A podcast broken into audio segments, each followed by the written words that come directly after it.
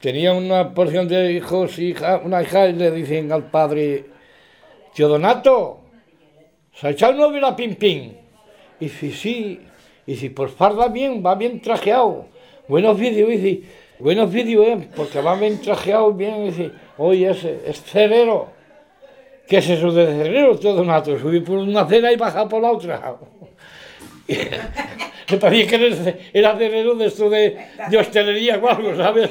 Que aquí decíamos a la ferrería de hostelería de donde hacían pasteles, ferrería, ¿sabes? Y se dirán todos los sitios. Y le dice, hoy oh, ese, ese es cerero. Pues como cerero, tío Donato. Y dice, sí, subí por una acera y baja por la otra. cerero, cerero.